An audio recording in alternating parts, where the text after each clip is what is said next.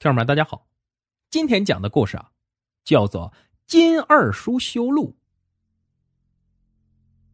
金二叔发了财，在村里被称为金百万，金百万赚的钱何止百万，就是这么个称呼，等同于以前的老财。要不然金二叔咋就想起给村里修路了呢？修起路来，那土石就跟流水似的，乌泱泱的工人哪里不是钱？村里人啧啧有声，真是个财主嘞。其实啊，金二叔是个吃过大苦的人。七八岁，爷爷奶奶病死了，没钱治病，临终时瘦的皮包骨头，叹着气走的。爷爷的眼睛都没闭上，是担心他儿孙怎么过这贫苦的一生。金二叔的爹呢，是个出了名的闷葫芦，身子骨又弱。家里全靠他娘的一副犟脾气撑着，没少和村里人吵架。后来金二叔长大了些，进了城里打工。他见了城里的摩天大楼、车水马龙，才知道自己那个大山里的家乡是多么的闭塞。金二叔暗自咬牙，一定要在这里扎下根，接出爹娘来享享福。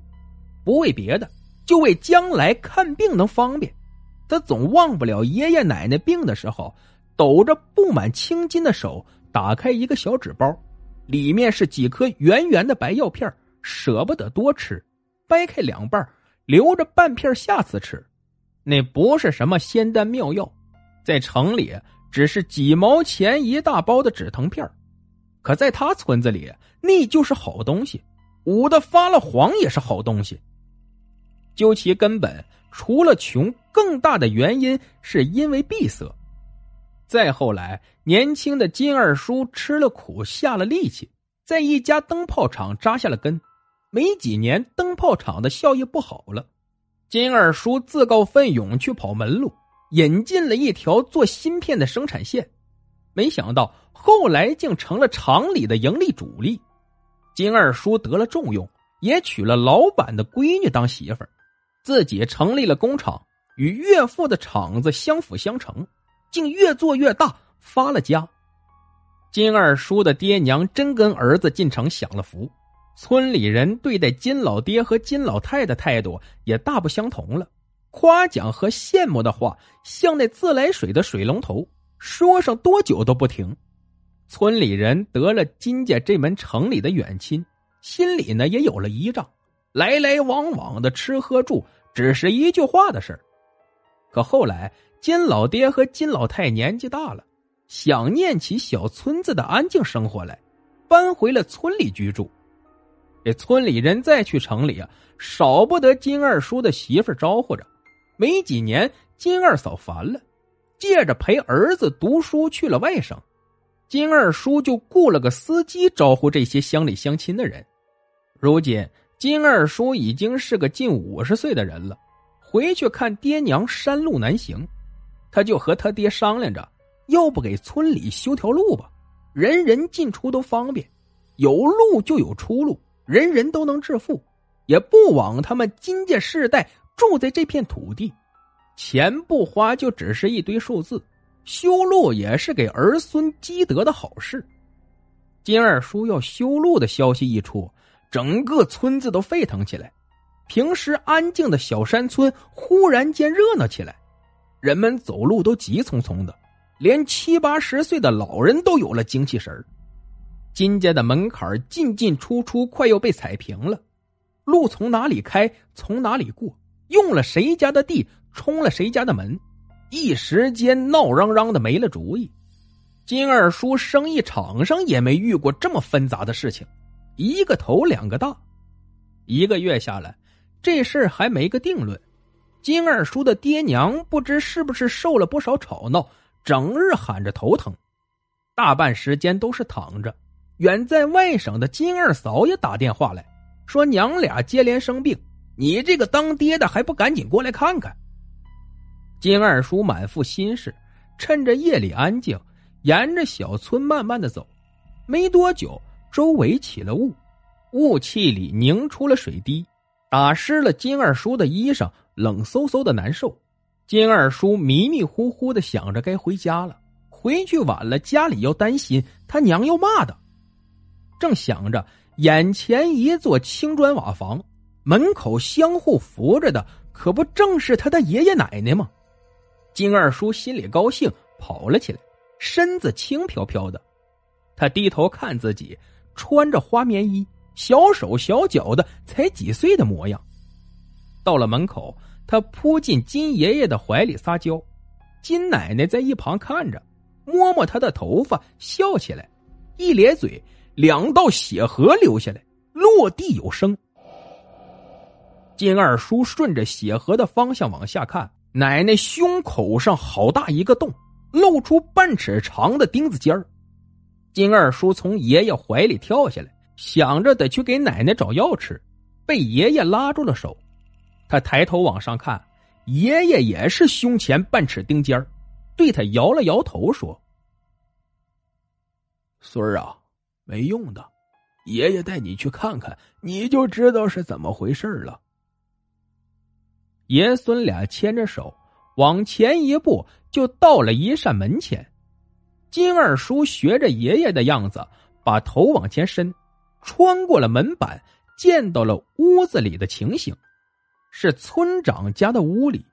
村长媳妇盘腿坐着，村长坐在小桌前喝酒，一口酒下去，村长吧嗒着嘴，脸上露出得意的神情。那老金不识时务，如今被闹得头大。这村里一亩三分地，我就是皇帝老子。他要不把我孝敬足了，我不出面，这路啊就不让他修成。嘿！金二叔被爷爷拉着探进另一扇门，里面是村里王叔王婶家，老两口和光棍儿子凑在一起。王婶狠狠拍了一下大腿，骂道：“哼，那个老金算个屁！发了财不说分给村里人。”搞啥修路？还不是想挣个好名声？咱家儿子四十多了，娶不上媳妇盖不上房，咋不见他来帮忙呢？咱家要路没用，就要房。想从我门前过，就得给咱家盖上大瓦房。听说那修路要用多少石头沙子嘞？也不差咱家这点不给盖，我骂他祖宗十八代！呸！金二叔听得怒火冲头，他抬头看看爷爷。金爷爷露出苦笑，拉着他又进了一扇门。金二叔不知进了多少扇门，都是村里的人家，平日见惯了他们笑脸相迎的模样，冷不防见了被人时的咒骂。金二叔竟不知村里人如此恨他，就连慈祥的张奶奶也坐在炕头狠狠的嘟囔，说：“白和金家一场邻居。”那年他家搅过长过了墙，被金老太摘了，他都没计较。他老头子瘫痪去城里看病，那金小子的媳妇儿才伺候了几天就撇下不管。婆婆不是好东西，这儿媳妇更不像个样。如今要修路，谁稀罕那条破路？没他人还不走路了？真想当好人，咋不把修路的钱给大家伙分分？真没良心！金二叔听得心寒。爷爷攥紧了他的手，这一次伸头，门里是他大爷爷家。大爷爷是爷爷的亲哥哥，下面有儿有女，因此虽然金二叔是爹娘的独子，可排行是同辈男丁的第二个，才被叫做金老二。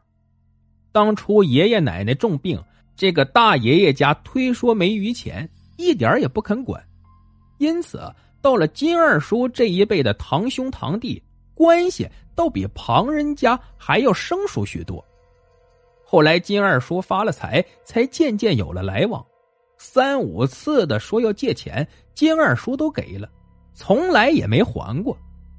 这是血脉相连的亲兄弟，也又骂他金老二不成？屋里是大爷爷抽着烟袋，堂哥金老大靠在墙角不出声。屋里烟雾缭绕，沉默了许久。金老大咳嗽了一声，脖子往前伸，小声说了起来：“爷呀，你说的那方法管不管用啊？这都快一个月了，他家也没见少了谁呀。”金大爷爷一颗烟袋，哼，你小子就是沉不住气。那算命的早就说了，咱金家祖宗有德，子孙必要发家，只是不成想落到了金老二家里。我老头子眼见到了寿命，要不是为了你们这些不争气的，也不至于下这狠手，让你往我亲弟弟的坟上钉长钉。这绝户钉钉进去，不出三个月，老二家里就要人钉死绝。那时候不但他家里的钱是咱家的，就连这发财的气运也要落到你头上来。村里人心各异，再两个月也开不了工。这修路的钱花不出去，你就安生等着吧。金二叔这才知道，爷爷奶奶胸前的大长钉竟是大爷爷家定下的，不但要死人的运，还要活人的命。他气得浑身发颤，就要冲进去，可爷爷死死拉住他，对他摇了摇头，眼睛里流出两行血泪来。那天。金二叔从村外坟地里醒过来，对着爷爷奶奶的河坟沉默了许久。回了村，就召集了村里人，说要一起看地。一行人走到了村外坟地时，金二叔忽然对着金爷爷的坟头跪了下去，重重的磕了三个头，站起身，用手扒住坟头，猛地用力，竟从土里拔出一尺来长的大铁钉，足足五根。铁钉上冒着黑气，吓得村民都往后缩。金二叔冷冷的看向一众乡亲：“我金老二无德无能，不能让祖宗安生，竟还妄想修路博取名声，是我大错。这里是我金老二给众乡亲父老赔不是。从今后，我金老二全家搬离此村，永世不归，再不做各位的眼中钉、肉中刺。”金二叔说到做到，当天下午就来了搬家的人。不但金老爹老两口搬了家，金爷爷和金奶奶的坟地也搬了家。村里人看着车子开走后留下的烟尘，面面相觑，路不修了。这金老二闹嚷嚷这些天，说跑就跑了，真是一家子丧良心的，该天打雷劈。村里人骂的更狠了。可惜金二叔听不到，纵使听到，他也不在乎了。好了，故事就讲到这儿。节目的最后啊，别忘了点赞、评论、转发，感谢您的收听。